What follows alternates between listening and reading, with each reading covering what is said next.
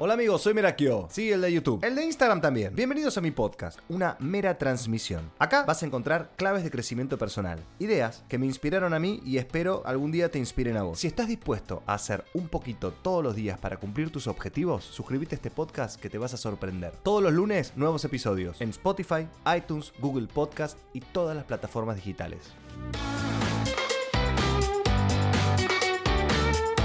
Para este episodio quiero hablar con una persona muy importante que se llama César Trombino, que es una, eh, de, una de las personas que conozco hace mucho tiempo, que trabaja en biodecodificación. A mí me ayudó muchísimo para mejorar de la piel. Y yo hoy a la mañana estábamos hablando y me contaba de que tiene una visión del virus completamente diferente. Porque bueno, la biodecodificación lo que habla es que los síntomas... Ahí, ahí justo me está llamando. Los síntomas, bueno, lo va a decir él. Muy buenos días. ¿Qué tal? Para que yo no te, no te escucho, no te escucho del todo bien. Voy a hacer las cuestiones técnicas que pensé que había resuelto, pero no. A ver, esto es en vivo. Esto es en vivo por completo. Que mientras, mientras conecto esto, ¿dónde están tus niñas? Mis niñas están en mi casa, acá al lado. Yo estoy en oficina, digamos. Perfecto.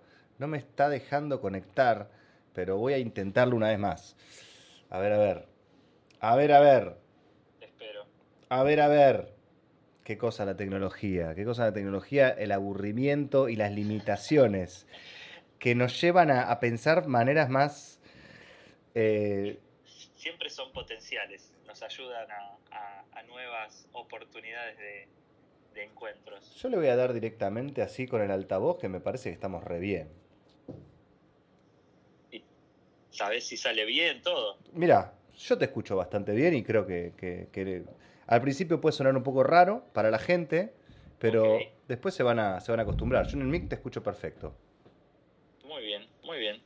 Eh, igualmente, em, es importante que lo escuches vos y después eh, unís pistas, porque yo te voy a pasar la mía. Pero qué cosa, gracias por pasarme la tuya. Mira. ¿Cómo? Para, antes, antes que nada, hace un montón que no nos vemos. Muchísimo. Hace un montón que no nos teníamos, vemos. Teníamos planeado muchas veces encontrarnos y no se dio. No sabes lo bien que me hizo eh, las veces que, que nos vimos. Eh, fueron dos veces, yo siento que, bueno, obviamente vos también me lo decías, faltaba, faltaría alguna más, eh, pero la conciencia que me dio todo esto. Me alegro mucho, me alegro mucho y te escuché, escucho tus podcasts, soy antes que nada un fan de, tus podcasts, los disfruto y me acompañan muchísimo cuando llevo a mis niñas al colegio, cuando, cuando voy por la calle, así que te agradezco por eso y, quería decírtelo. Pero gracias, amigo. Vos sabes que un poco fuiste parte de, de, un empuje más para que yo arranque con el podcast. Creo que fue una de las últimas o dos o, tres personas que me dijeron que estaban haciendo un podcast o que estaban hablando del tema. Y me, y me, terminaste de ayudar a animarme. Porque vos, bueno, también tenés un podcast que se llama Humano Puente, Sí, Humano Puente pertenece a Lucrecia Bianchi y Pablo Almazán, que son los creadores de la corriente de codificación bioemocional bioexistencia consciente. ¿Cómo lo pueden encontrar en Spotify?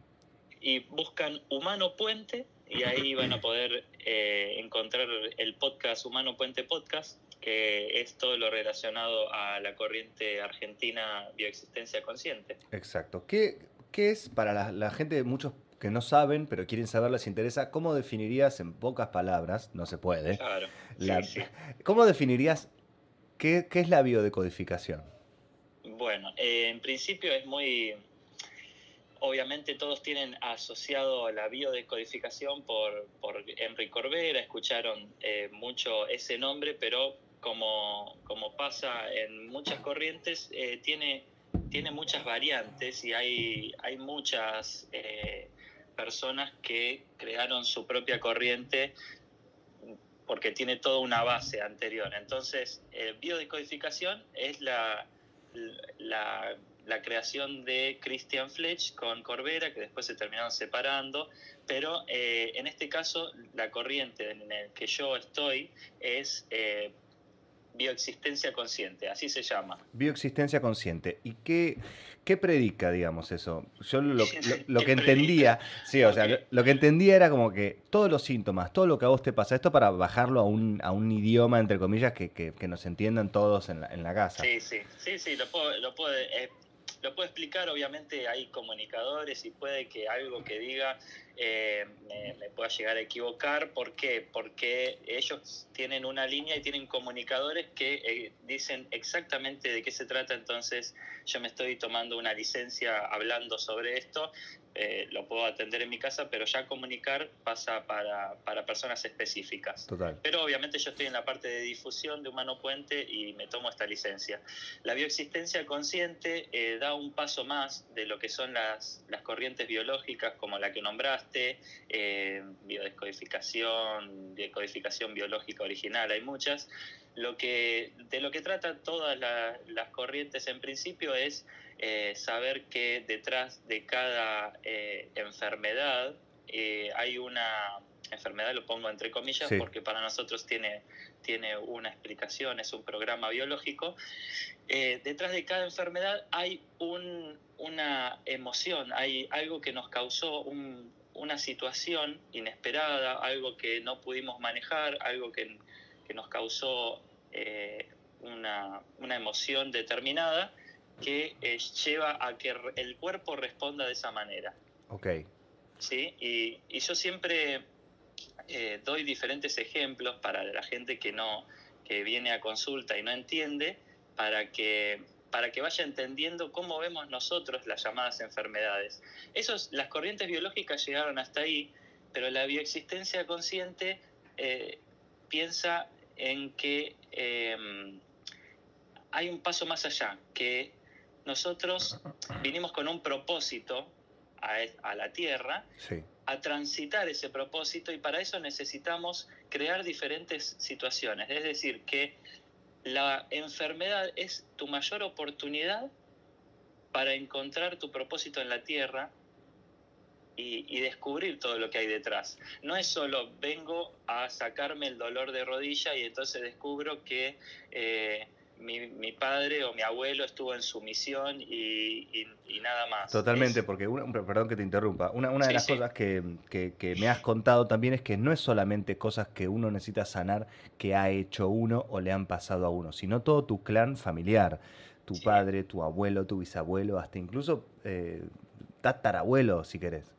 Sí, sí, sí. Toda la historia de, tu clan y de toda la historia de la humanidad está grabada en tu cuerpo. Y eso suena muy loco porque a veces es un cambio de paradigma, pero eso eh, ya, ya la ciencia lo está confirmando todo el tiempo de que eh, nosotros somos producto de una evolución.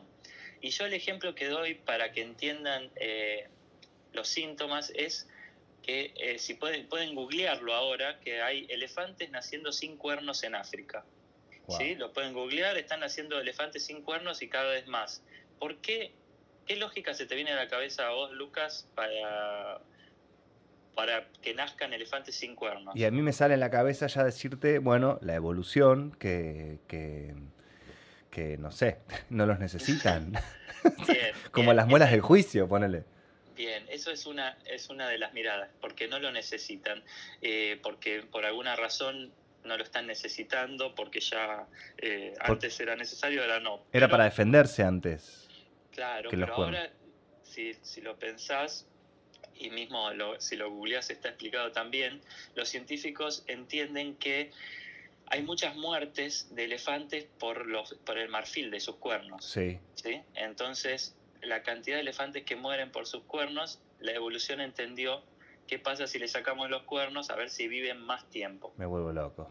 Sí, entonces se dio cuenta de que sin cuernos vivían más porque no los mataban, entonces cada vez nacen más elefantes sin cuernos. Eso es tremendo, eso es tremendo. Es, ahora lo importante es comprender cómo vemos nosotros eh, es, esa falta de cuernos. Si el elefante fuera un ser humano, diría, me faltan los cuernos, estoy enfermo, estoy inválido, todos tienen cuernos y yo no, ¿por qué? Eh, soy, estoy indefenso o muchas otras cosas más que podría pensar un ser humano ante esa situación. Y si el elefante viene a consulta, yo le voy a explicar que eh, esa falta de cuernos tiene una explicación biológica y en realidad es una, eh, un programa que hizo la biología para que él pueda eh, no morirse, digamos. Wow. O sea, porque la, la, la, la, existencia, la finalidad del universo es la supervivencia. No, del universo, digamos. La finalidad de la biología. De la biología. si acá tu cuerpo lo tiene un inconsciente biológico que es de supervivencia, que trata todo el tiempo de sobrevivir, entonces de generación en generación va a tratar de tomar todo lo que causó muerte y evitarlo, en principio. Entonces, para el elefante, no tener los cuernos lo está salvando de morir. Eso, eso es lo que le voy a explicar al elefante. Y después tiene una gran oportunidad de entender qué hay detrás de por qué no tiene cuernos. Y va, yo le voy a preguntar al elefante, eh, ¿qué pasó con tus padres, tus abuelos? Y me va a decir que sus padres y sus abuelos murieron por tener esos cuernos. Y él va a comprender en consulta que no tener cuernos es una gran oportunidad para, primero, para sobrevivir y además resignificar toda su historia, porque puede ser el primer elefante en sin cuernos hacer un montón de cosas y, mostrarle a todos los otros elefantes lo maravilloso de eh, esta nueva oportunidad de, hacer cosas sin los cuernos. Está Por ejemplo, ¿no? Sí, sí, sí. Está, está, buenísimo este ejemplo de la biodecodificación. Eh, obviamente, me imagino un elefante tocándote timbre en tu casa, ¿no? Como, sí, ¿qué tal? Hablamos por WhatsApp, ¿qué tal?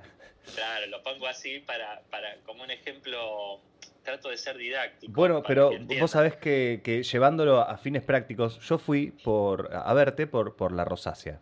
Sí. La rosácea, eh, en, en, consulta, nosotros nos dimos cuenta, vos me, me, bajaste ahí la data, que la rosácea tenía que ver con la vergüenza. Entre otras cosas. Entre otras cosas. Y me, me, mandaste preguntas para hacer a, a, mis, a mis padres de, bueno, si hubo hechos de alcoholismo, de vergüenza, eh, y, y, me acuerdo posta una cosa que, que me dijiste, preguntar a tu mamá cómo fue el embarazo. El embarazo mío, digamos, ¿no? Cómo fue cuando yo estuve en la panza. Y te va a decir bien, bien, bien, pero insistirle. Y fue tal cual. Yo dije, mami, ¿cómo fue el embarazo? Bien, bien, bien.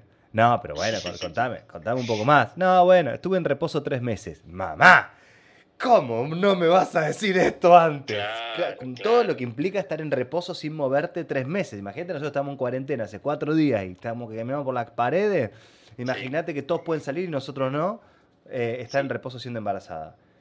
Sí, y eso tiene una explicación porque eh, las mujeres, por un tema también evolutivo, biológico, eh, de, continuidad, de continuidad de la especie, la mujer siempre generalmente, no digo siempre, pero en su gran mayoría recuerdan su embarazo como algo maravilloso o como algo que estuvo bien o que salió todo bien, eh, si, si, no hubo ninguna complicación, porque eso le, le ayuda a poder tener eh, otro hijo, porque si recordara todo terrible, no se animaría a tener otro hijo. Entonces la biología muy sabiamente hace que las mujeres, eh, cuando le preguntas sobre su embarazo, es todo muy bien, salió todo muy bien, porque está dentro de la lógica. En las preguntas que nosotros damos para lo que se llama proyecto sentido, eh, siempre avisamos que las madres van a decir que está todo bien, pero hay que insistir un poco más.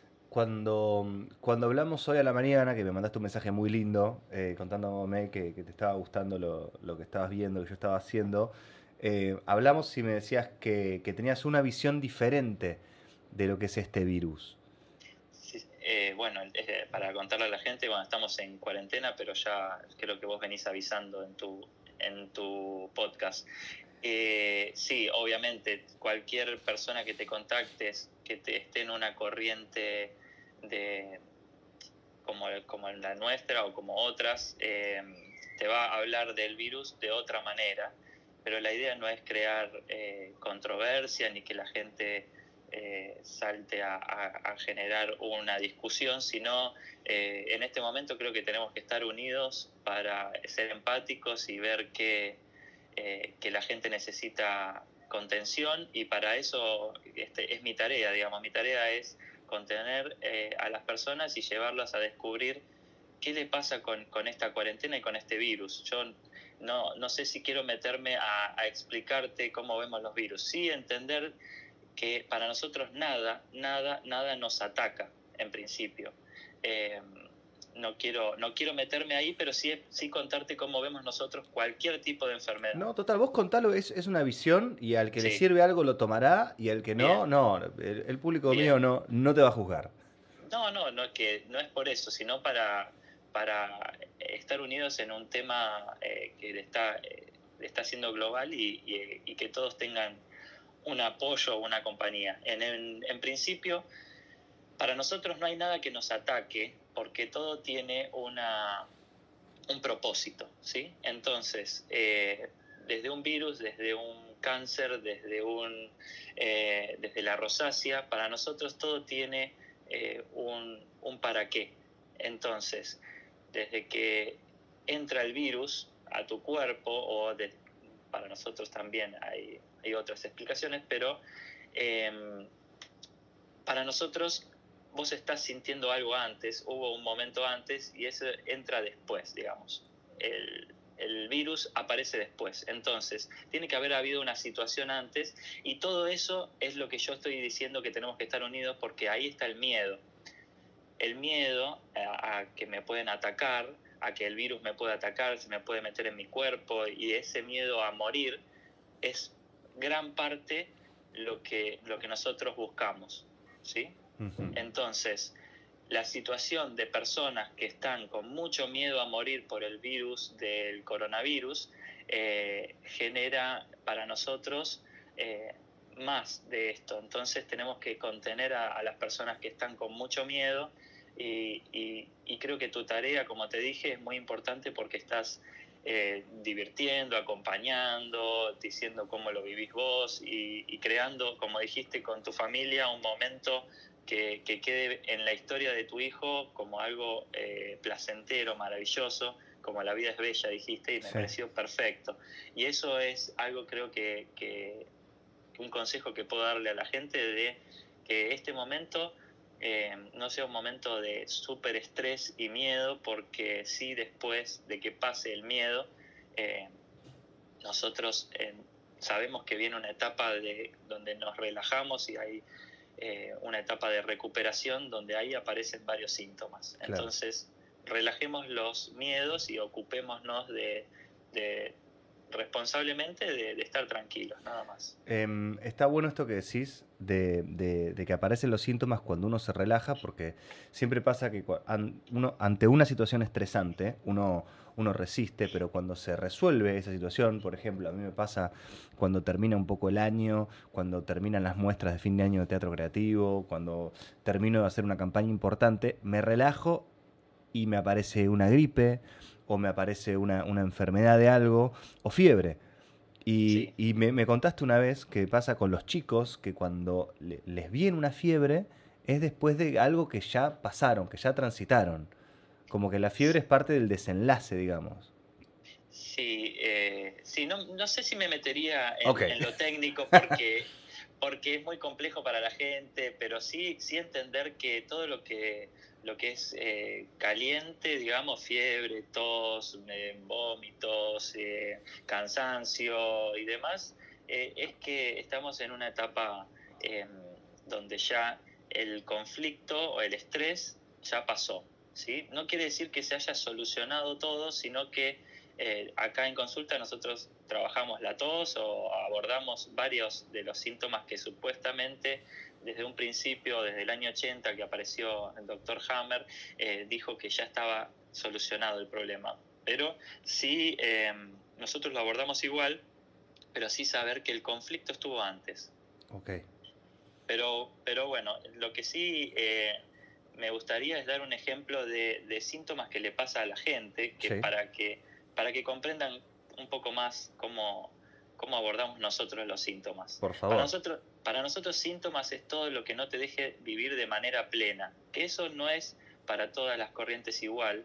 Para nosotros un síntoma puede ser un cáncer, una rosácea, una fiebre, pero también puede ser un eh, no, no, puedo tener el dinero suficiente, no puedo conseguir esta meta que me, propongo, no puedo tener pareja eh, y, un montón de otras cosas que, no, que vos sentís que no te deja vivir la vida de manera plena. Y eso es importante comprenderlo porque para nosotros toda la realidad es una extensión de mi cuerpo. ¿Sí? Toda la realidad es una extensión de mi cuerpo. Es tan, es tan simple y tan gigante eso. Sí, es muy difícil de asimilar, pero en consulta vamos comprendiendo eso, viéndolo desde tu propia historia. Eh, y sabiendo, las, personas me escriben y me dicen, no sabes lo que me pasó después de la consulta. Eh, recién me escribió una chica, se me rompió la llave para salir de mi casa, apenas me fui de, la consulta, eh, se me rompió un caño de agua y para nosotros eso simbólicamente cuenta parte de lo que nosotros abordamos. Entonces, todo lo que te pasa lo podés trabajar desde vos. Eso es lo que, lo que nosotros queremos decir desde, desde Humano Puente en principio. Y eh, es importante que lo veas así, lo que me pasa con el coronavirus, lo que me pasa, ¿qué siento yo con respecto a eso? Porque ahí hay una historia no sanada atrás. Ok. ¿Sí? Y por ejemplo, siempre cuento, hay una señora que se llama Rosa, que tiene un marido que la golpea durante toda su vida. ¿sí? va a llegar a tener 95 años y eh, su marido la golpeó toda su vida, pero tuvieron 10 hijos y 25 nietos. ¿Sí? Entonces, ¿qué va a grabar la biología ahí? Éxito. ¿Por qué, graba, ¿Por qué graba éxito cuando la persona vivió angustiada, mal y tuvo, eh, vivió mucho tiempo con un hombre golpeador? porque tuvo 10 hijos, 25 nietos y superó la expectativa de vida. Quiere decir que tiene un éxito biológico y generó continuidad de especie. Entonces, va a venir una chica a consulta y me va a decir, César, yo no sé qué me pasa, no sé por qué, no, lo puedo manejar, pero todos los hombres que me encuentro me golpean. Uf. ¿Por qué me pasa esto? Si yo no quiero que me golpeen, pero paso de mal en peor y entonces le voy a preguntar, ¿cómo te llamas? Rosario. Y ahí yo voy a ir a una bisabuela, a encontrar a esa bisabuela que se llama Rosa, que vivió 95 años y tuvo 10 hijos y 25 nietos. Para el inconsciente familiar, Rosa y Rosario son la misma persona. Entonces, para Rosario, tener hombres que la golpeen es una recomendación de la especie ella no lo puede controlar, pero está en su inconsciente que tener hombres golpeadores la va a hacer vivir mucho tiempo y tener muchos hijos y muchos nietos para que continúe la especie.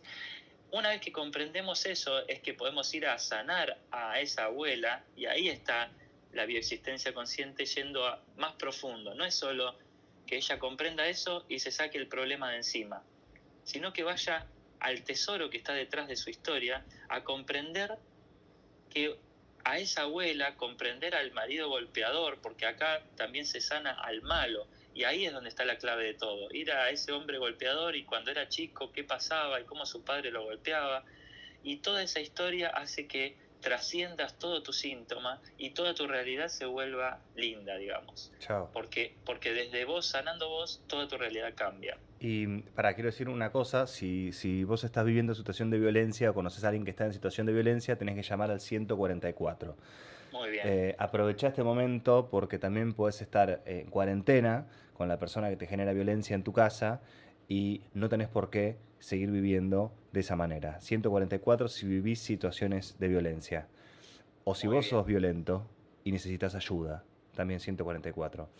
Eh, esto, esto que decís es espectacular porque una vez que la persona se encuentra con esto, eh, hay algo que uno, uno le dice a la biología, ¿no? Como, ok, ya entendí, ya entendí esto, que no pase más. Sí, y no es solo eso, porque vos decís que ahora que lo vi ya está, ya pasó, eso es una toma de conciencia, en principio porque estaba en tu inconsciente y lo pasaste a, la conciencia, a ser consciente, digamos. Después tenemos que ir a sanar esas historias, que eh, hay, nosotros tenemos una, una técnica creada por Pablo y Lucrecia que se llama Reorixins, donde vamos a ir a encontrarnos con esos ancestros descubrir esas historias, expresar por ellos Y como para nosotros y como para Einstein también y muchos en la historia, el pasado, el presente y el futuro son una misma cosa y están conviviendo todo el tiempo, podemos ir a sanar las historias del pasado y que mi presente cambie, porque es todo parte de una misma continuidad. ¿Sí? Eso es, entonces, tremendo. Entonces, lo que sí creo que pueden sacar en limpio de todo esto es que todo lo que ven en su realidad es algo que está dentro de ustedes. Mientras ustedes se ocupen de sanar ustedes, lo que ven en su realidad cambia. Por eso quiero agradecerte, eh, Lucas, tu realidad fantástica, que yo la veo todo el tiempo, lo bien que te está yendo y demás. Eh, me, sale decir todo el tiempo gracias y te mando mensajes porque eso muestra lo bien que estoy yo. Wow. Eh, entonces siempre quiero agradecerte por mostrarme cómo, cómo, yo estoy sanando mi historia, porque veo a mi alrededor personas que les está yendo muy bien. Entonces, cuando ves a una persona que le está yendo bien en tu realidad, agradecele, porque eso está mostrando lo bien que estás vos. Al igual que si viene una persona que está muy mal. Y si estás rodeado de gente que está mal, eh, hay algo que sanar atrás, porque tu realidad es una extensión de tu cuerpo. Uy, y ahora, y ahora lo terminé de entender con esto. Esto es tremendo. Cuando me acuerdo de, no, en esta época de biodecodificación tuya, sino cuando, eh, cuando Karen estaba embarazada o cuando eran los primeros meses de Toto, que hablábamos mucho, porque bueno, vos eh, estábamos trabajando juntos en teatro creativo. Durante un tiempo César fue profe. Y... Profe de teatro, sí. Eh, a eso me dediqué, actor y, cantante y muchas cosas de comedia musical, así nos conocimos. Y, me acuerdo que, que en momentos vos me decías, bueno, cuando se pura todo, llamame, que yo te, yo te presto la oreja, no sé qué. Y me acuerdo que yo salía de, casa a dar una vuelta porque, nada, una situación de convivir con, con nada, con mi mujer estaba embarazada, que era muy difícil todo, todo estaba muy tenso. Y vos me decías una frase que era clave, nunca es con vos. Nunca es con vos cuando te putea tu mujer, nunca es con vos cuando te putea el tipo del auto, nunca es con vos cuando el vecino te dice, che, pará la música. Siempre es algo que el otro está transitando y justo vos caíste en, embocaste ahí justo una y, y chau, te llegó. Pero si te quedas enganchado con, uy, conmigo, con esto, con lo otro. Sí, eh, ahora damos, en, en la bioexistencia consciente damos un pasito más eh, no es que no es con vos, yo ahora comprendí cómo funciona, eso era por los cuatro acuerdos y el que nada te lo tomes personal y me parece maravilloso. Y, ahora digo un pasito más, cuando el taxista me está gritando por la calle, cuando eh, mi mujer está muy enojada conmigo, yo vuelvo a mí, trato de comprender qué me pasa a mí hoy para, para tener esto en mi realidad. Por eso yo te digo que en el coronavirus veas qué te pasa con el coronavirus. A uno le puede pasar que le da bronca no salir a la calle, a otro le puede pasar que eh, no, puede conseguir, eh, no puede conseguir el dinero suficiente o tiene miedo por el dinero, a otro le puede pasar enojo con el mundo o con los chinos o lo que sea. Entonces, ¿qué te pasa a vos con la realidad? Si tu mujer te está gritando, si eh, esta persona te grita por la calle, ir a por ese tesoro, porque eso es un síntoma. Me meto a ver qué hay detrás de eso y, lo sano en mí, porque si lo sano en mí, lo, veo reflejado diferente en mi historia, en mi realidad. Y eso, eh, si tenemos tiempo, te cuento un segundito eh, de dónde viene, digamos. Eh, lo, toma, lo tomó Pablo de Hewland del Hoponopono. Si alguien escuchó del Hoponopono, Hewland fue un psiquiatra, o es un psiquiatra, la verdad no estoy al tanto si está vivo. Em, lo pueden googlear, Hewland es un psiquiatra en Hawái que viene con la historia de el, el Hoponopono de los, de los eh, maoríes y demás. Y, lo que hace él, él lo llaman de un psiquiátrico donde había eh, aproximadamente 70 locos. Digo locos para que sea práctico, ¿no? Y eh, le dicen que los locos estaban muy agresivos y que los psiquiatras renunciaban y que la situación estaba compleja y que por favor vaya a ayudar. Cuando él va, dice, eh, yo voy a ayudar, pero no, no me voy a contactar con nadie, no voy a hablar con nadie, ni los voy a, ver, ni, ni, hablar con nadie. Y todos dicen, pero ¿cómo, ¿cómo vas a hacer? Él se mete en una oficina dentro del psiquiátrico y dice, necesito los, eh, las historias clínicas de los locos. Entonces, le dan las historias clínicas y él dice, si yo logro comprender ¿qué representan este loco para mí? Porque si me aparece acá para que yo lo sane, es porque yo tengo que comprender algo en mí.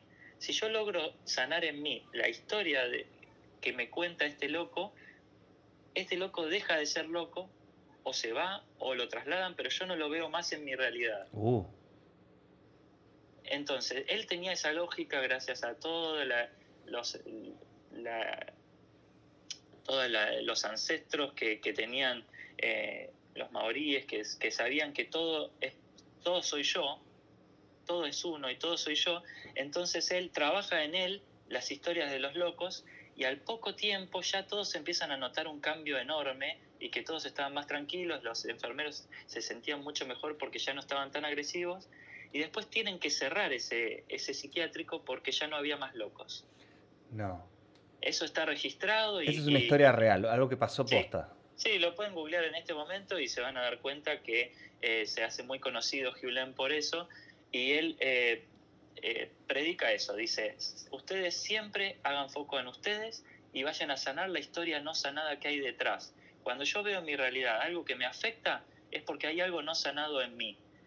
Y ahí hay que, hay que salir de este lugar de, de culpa o de que cómo yo me voy a crear una persona que, que agresiva, cómo me voy a crear en mi realidad eso. Ahí ya nos metemos en un lugar donde no nos creemos eh, creadores de nuestra realidad y entiendo que para muchos puede ser, eh, puede sonar feo decir que yo me creo una persona en mi realidad que me causa un conflicto, pero sí van a descubrir, si se animan a dar ese paso, a encontrar el tesoro que hay detrás. Y cuando ustedes sanen y expresen por esos ancestros, la realidad les va a cambiar totalmente. Y eso lo noté yo y, y- lo, podés, lo podés ver en, en mí y en muchos de los que nos metimos a, a- a revolver esas historias y encontrar el propósito que hay detrás. Es tremendo. Es Y- tremendo y tiene, tiene sentido, tiene todo, todo sentido con esto de qué me pasa a uno. Uno es, eh, bueno, cómo percibe las cosas. Sí, totalmente.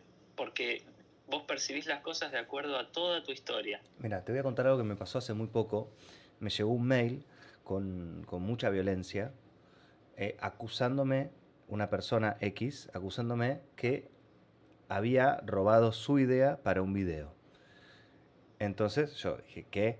A ver, me fijé en la referencia que esta persona me, me escribió y lo vi y era igual. Era igual y yo jamás en mi vida, eh, te lo prometo, pero por mis hijos, que, tengo uno solo, es que estoy viviendo con Norberto ahora, con el conejo que es un hijo más, que jamás... Hijo simbólico. Para que- nosotros, exacto, sí. jamás, jamás había visto ese video, el de esta persona, en mi vida. Y le contesto, mirá, no, la verdad que no lo vi, pero era como que yo al, al instante sentí que esta persona no me iba a creer. Entonces yo ya estaba como contestando como con, con- furia, con bronca y con impotencia. Pero traté de ser respetuoso y creo que lo fui. A lo que esta persona me vuelve a contestar, negándome lo que yo le digo, no, vos me tenés que poner en los créditos porque no sé qué cosa. Y digo, eh, no. Eh, o sea, no, no, y me quedé re enojado. Y me quedé recontra enojado. Digo, ¿cómo puede ser que esto me afecte tanto? Si está bien, listo, ok. Yo no, no, no se lo copié, no lo vi. Jamás en mi vida lo vi. Y yo lo veo ahora, el video, y digo, loco, es, es igual. Bien, ¿Y, ¿y qué te pasó con eso? Eh, me dio mucha bronca y mucha impotencia porque sentí. eh, Estaba siendo acusado. estaba siendo acusado por algo que, que- que no era verdad, pero que Bueno. nada de lo que yo haga o diga iba a cambiar lo que esta persona pensaba, porque no tenía manera de, como de demostrar lo que no lo vi. Bueno, eso, si lo trabajás como síntoma, tiene una historia que hay detrás de, de personas relacionadas con vos en la familia que fueron acusadas de, de plagio, de, de hacer eh, algo que como una estafa o, o, eh, his- historias, historias de esa tiene que haber detrás. me Porque retiro. si no, no lo puedo porque si- creer. porque si no, no, no puedes tener eso en tu realidad. No puede venir una persona a acusarte de eso si no estuviera en tu historia. Ahí es donde digo que todo soy yo. Esta persona solo es un código para que vos entiendas algo. Si no, no aparece. Así como yo te tengo en mi realidad siendo exitoso y yo sé que, que es algo mío, que yo estoy disfrutando, que vos seas, que estés creciendo así, también cuando aparece una situación de estas, tengo que saber que hay algo en mi historia no sanada sobre eso. Que tiene que ver con, con un acuso, con un acusamiento, una acusación infundada o una acusación en general todo es un fractal de algo que pasó antes. Es decir, que esto es bastante similar a algo que pasó antes, nada más que con un nuevo colorido, con un nuevo formato tecnológico, te escribió, pero quizás en algún bisabuelo hubo una carta de acusación, de robo, de alguna idea. Eh, estoy diciendo eh, algo que se me ocurre en voz alta, ¿no? Pero sí, ya le preguntaré a mi madre. Tiene que haber una historia detrás de una persona que sintió lo mismo que vos, es decir, que se sintió acusada, se sintió eh, juzgada, sintió que, eh, que lo estaban acusando de algo que él sabía que no era así, pero quizás dijo, qué bárbaro eh, que se me ocurrió a mí y, ya estaba, o, lo que sea.